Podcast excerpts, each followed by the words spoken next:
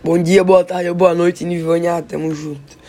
Hoje eu vou ler minha crônica, minha processual, né?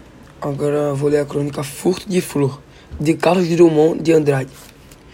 Furtei uma flor daquele jardim. O porteiro do edifício cochilava e eu furtei a flor. Trouxe-a para casa e a coloquei num copo com água. Logo senti que ela não estava feliz.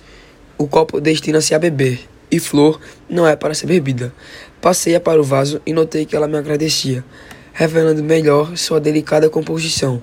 Quantas novidades há numa flor! Se a contemplarmos bem, sendo todo furto, eu assumira a obrigação de conservá-la. Eu renovei a água do vaso, mas a flor empalidecia. Temi por sua vida. Não adiantava restituí-la ao jardim, nem apelar para o médico das flores. Eu a furtara. Eu a via morrer. Já murcha e com a cor particular da morte, peguei-a docemente e fui depositá-la no jardim onde desabrochara. O porteiro estava atento e repreendeu-me. Que ideia sua! Vir jogar lixo de sua casa neste jardim. Essa foi, minha processual, essa foi minha processual. E Carlos Drummond foi um dos nomes mais célebres da literatura nacional. A famosa crônica foi publicada na obra Contos Plausíveis, de 1985.